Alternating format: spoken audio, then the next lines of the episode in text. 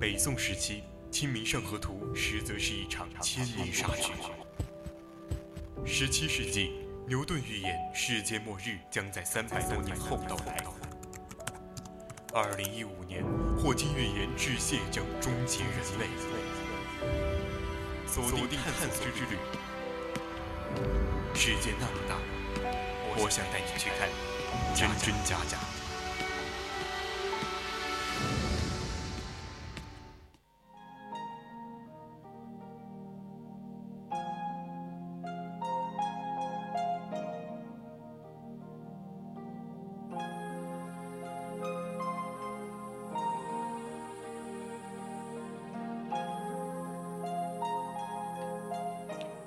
青春调频与您共享，亲爱的听众朋友们，晚上好！您现在收听到的是 FM 一零零四川宜宾学院校园之声 VOC 广播电台，我是今晚的主播任一航。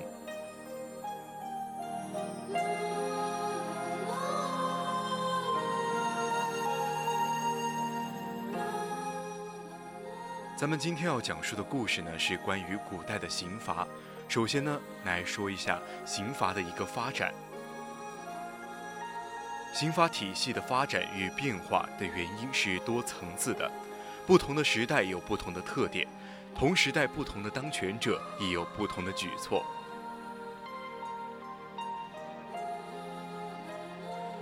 是总的发展趋势是以原始的野蛮、落后、残暴，向着文明盛行方向发展。原始社会的顺于统治的时期，确认。有不少关于处罚的习惯，《尚书》顺典载有：“相以典刑，留幼五刑，边作官刑，仆作教刑，今作赎刑。”轻哉轻哉，为刑之血哉。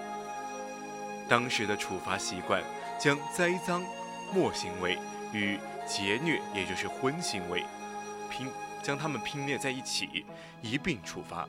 体现了当时的社会已经注重了对行政人员的整治和管理，严厉的裁制渎职和贪污的行为。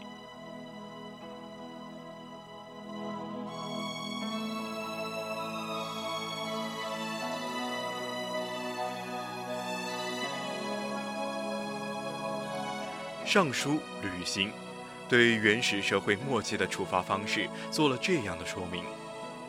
苗民服用闽灵，治以刑，怀作王虐之刑约法。后据《后汉书·刑法志》说，自以德衰而致肉刑。在夏代的时候，逐步确立了墨、笔、飞、弓、大币纸的三大五行制度。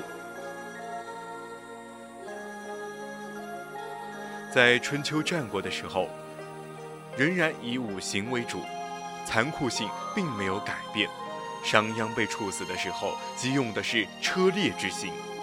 这个时期的奴隶制，向封建制的刑罚过渡。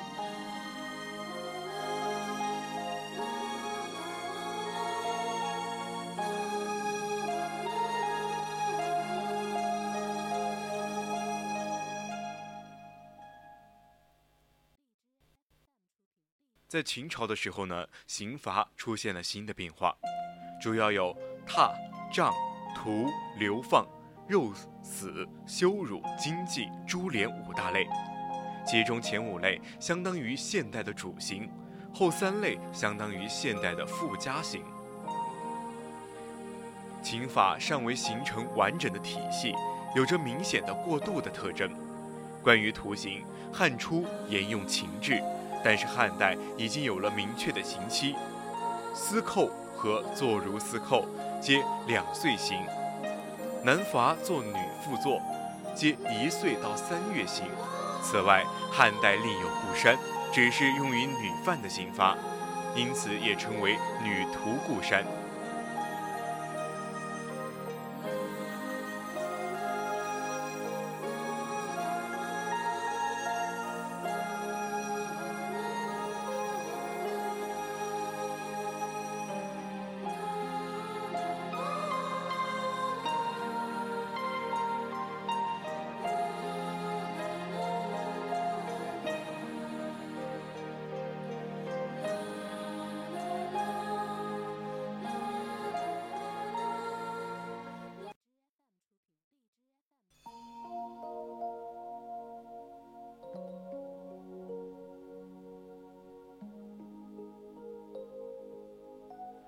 此外，两汉还沿用了秦代以及以前的伐金、图边等刑期。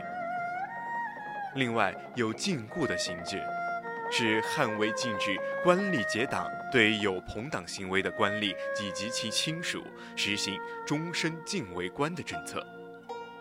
再来说一说刑期的演变的原因。大体上，刑罚的发展变化的原因有以下几个方面。第一个呢是社会经济发展和人类文明的进步，当权者指导思想的不断变化，导致了刑图的发展的变化。法治制度是社会上层建筑的重要组成部门，任何法律制度的产生、发展以及其特色的形成，都是与当时的政治、经济、文化、风俗、传统等社会经济条件紧密相连的。原始社会时期，没有国家，没有法律，生产力水平低下，人类认识自然的能力低下。当时的原始习惯也是由采集和渔猎的标记和低下的生产水平决定的。惩罚的方式简单残暴。后来，由于生产力的发展，私有制成为主导，逐渐产生了相当多的习惯法。随着经济的进一步发展，随着人们对世物质世界的进一步认识，刑罚的发展体系逐渐完善，目的性呢也更加的专一，保护私有财产，保护人身权利，维护政治的统治。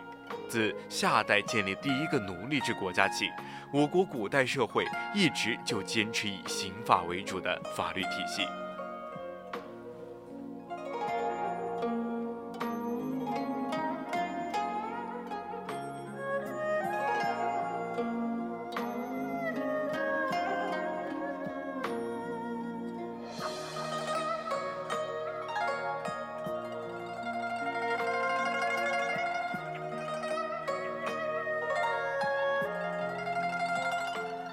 由于专制集权贯穿了我国几千年的古代发展史，中国的法律文化也有鲜明的中国特色，没有西方世界的民主与法治、人权的观念，大量的充斥于刑法之中的完全的绝对，是对人们的生命的漠视和刑罚的随意性。从简单的同态复仇到夏商时期奴隶制的刑罚。极致演变到封建社会的五行，刑法的变化，当权统治者的统治思想，有着密切的联系。中国古代社会一直是集权的家长制统治，王或者皇帝是国家的主宰。所谓家天下，覆天之之下，莫非王土；率土之滨，莫非王城。所以。法律的集中也体现了维护王权统治的基本指导思想，崇尚刑法，重视刑法，使得我国古代不管民事、行政、刑事的制裁，无一例外地采用了刑罚的手段。法律不但凭借着严酷的刑罚手段惩办危及王权统治的政治性惯犯，同时也严厉地制裁了破家破坏国家统治。扰乱社会程序的刑事犯罪，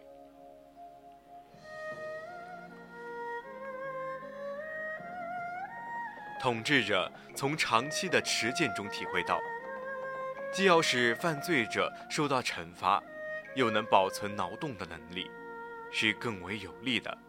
所以，刑制的改革更加适应了经济基础的需要，同时也是为了更好的维护他的统治。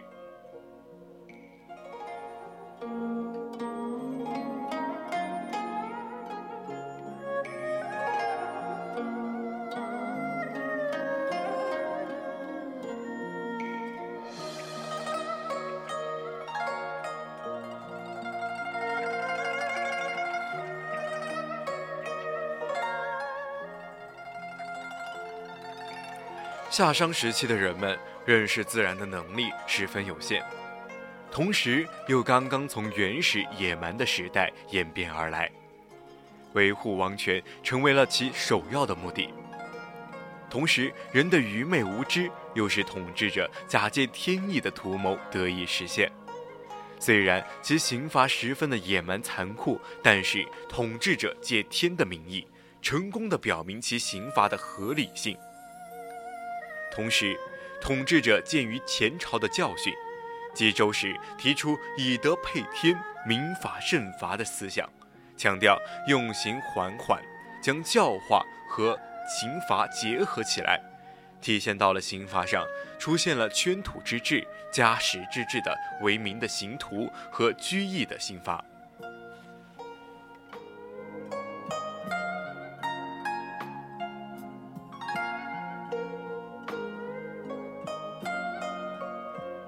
赎刑和流刑也作为了五行的补充，不再单纯是伤及人质肢体生命的酷刑。今以后到明清，中央集权的统治者更加的牢固的确立。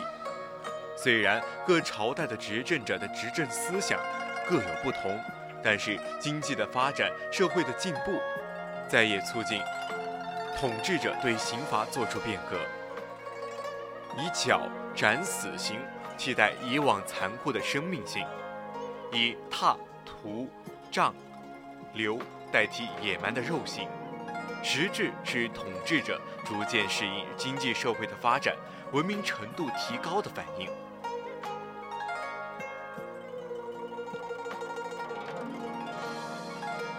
第二点呢，是古代社会高度集权的家长制统治。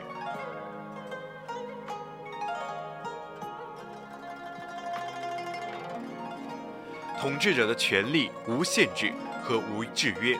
当权者往往凭一己好恶来行事，使刑罚形成了不稳定和不确定的特点。所以啊，我国刑罚的发展变化中，很多人为的痕迹浓重。总趋势是朝者向宽缓的方向，但是其中也多有反复。我国古代社会自从有国家以来，无论是不成文立法的时代，或是成文法的时代，法律对刑法的种类都有着明确的规定，但是经常有随意增加法外刑徒的情况。隋初制定了开皇律、大业律，强调用法宽缓。然而隋炀帝并不依律法行事，他更立严法，恢复了。枭首、灭九族等酷刑，自毁法治，乱施淫刑。又如唐时，法律为我国古代之最鼎盛的时期，但是法外施行的现象也是层出不穷的。武则天时，库城周兴、索元礼、来俊臣非法采用刑法，摧残人犯，将人犯进地牢中。或沉之如瓮，以火圈焚之，坚决其良相，至有抽衣序以堪之者。明时，皇帝受场务特务机关，滥用刑罚更为严重。清律中根本没有关于文字狱的直接规定，但所有的文字狱均是按谋反大逆定罪，是最为严重的犯罪。并且处以最严厉的刑罚，所以，古代专制制度下，皇帝的行为往往将法律沦为一纸空文。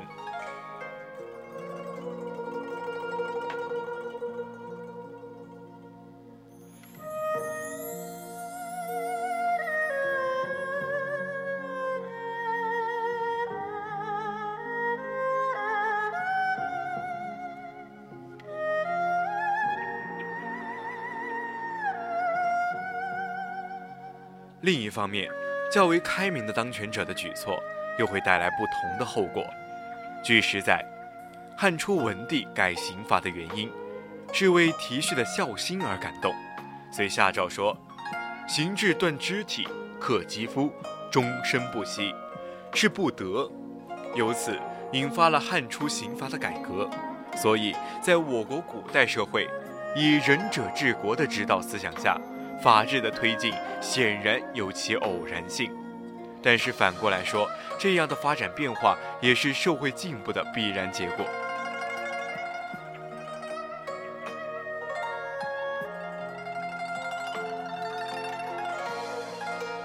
第三点呢，是宋元明清法治由轻向重变化的原因。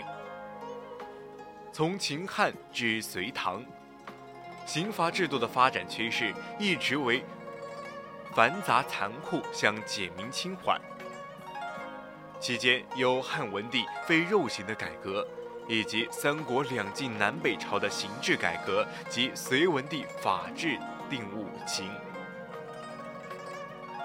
至于唐时法治达到巅峰，其影响直至宋元明清，并集诸海外。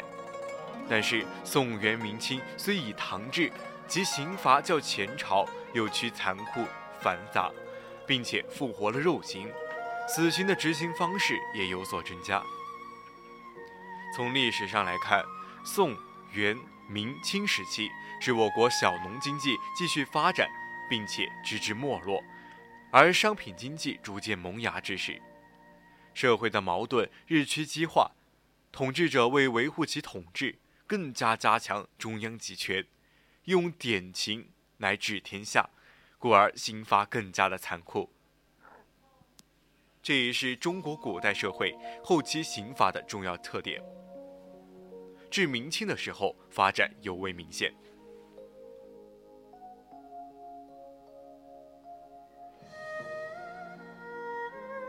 其特点就是限制了商品生产和商品经济的发展，在资本主义萌芽已经诞生的条件下，仍然坚持重农抑商的传统，实行禁海闭关，延缓了资本主义生产关系的形成和发展。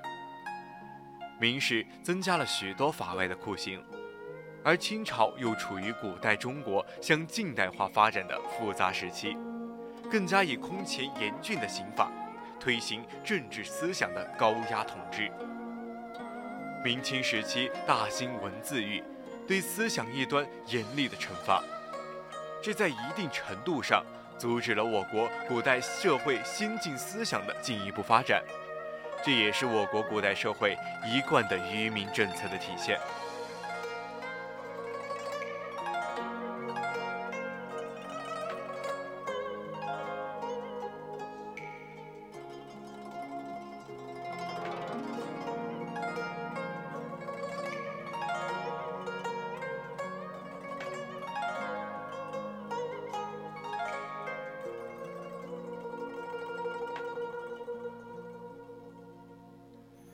明清时期重刑的观点，同当时的社会经济发展状况和社会矛盾的错综复杂密切相关。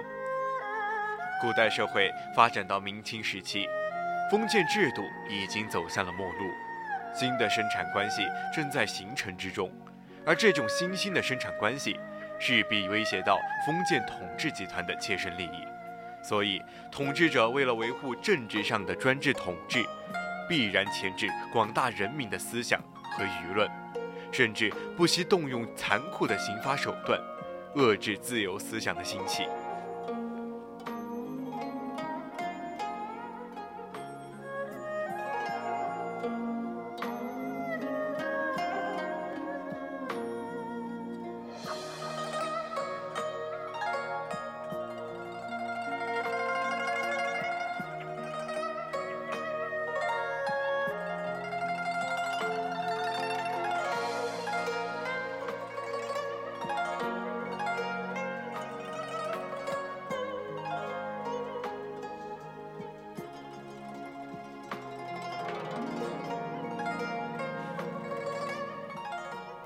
第四点呢，就是刑罚的变化与发展同设定的社会发展现状紧密相连。我国古代社会发展的不同阶段，或者同一阶段的不同时期，社会的政治、经济、文化等等各层面发展不尽相同，所以在社会发展的不同时期，会形成不同的特色。刑罚。作为法的重要组成部分，当然也有着不同的发展和变化。刑罚是轻是重的刑事政策也充分的得以体现。从夏商以来，历代统治者在运用刑罚统治社会的过程中，积累了丰富的用刑经验。至西周时，形成了刑罚是轻是重的理论。《尚书·履刑》说：“轻重诸罚有权，罚刑是轻是重。行兴国用轻典，行平国用中典，行乱国用重典。”这一种思想逐渐融入到了中国传统政治中理论中。刑罚的发展变化。实际上也体现了这种理论在治国实践中的运用。战国时期，群雄并争，天下大乱。当时刚刚兴起的地主阶级，在制定法律的时候，就特别强调重刑重典，用刑严酷。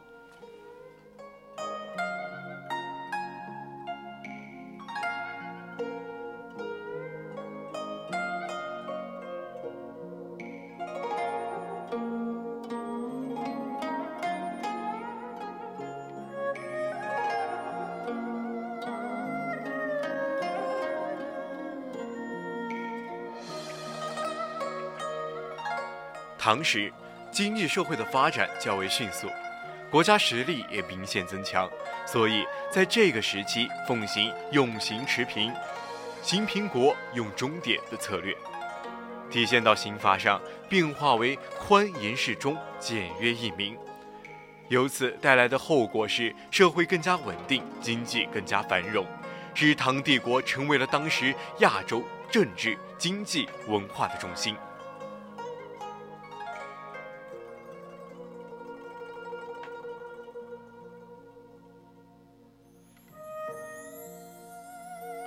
宋、元、明清时期，统治者都是在天下大乱、群雄纷争中夺取天下，都认为身处乱世，强调治乱世用重典，所以这一时期的刑罚一反隋唐以来的轻罚重典，又将刑罚导入了峻法酷刑的时期，走上了回头路。然而，严刑酷法带来的不是统治者的长治久安，也不是什么治国良方。残酷的镇压反而加快了王朝覆灭的步伐。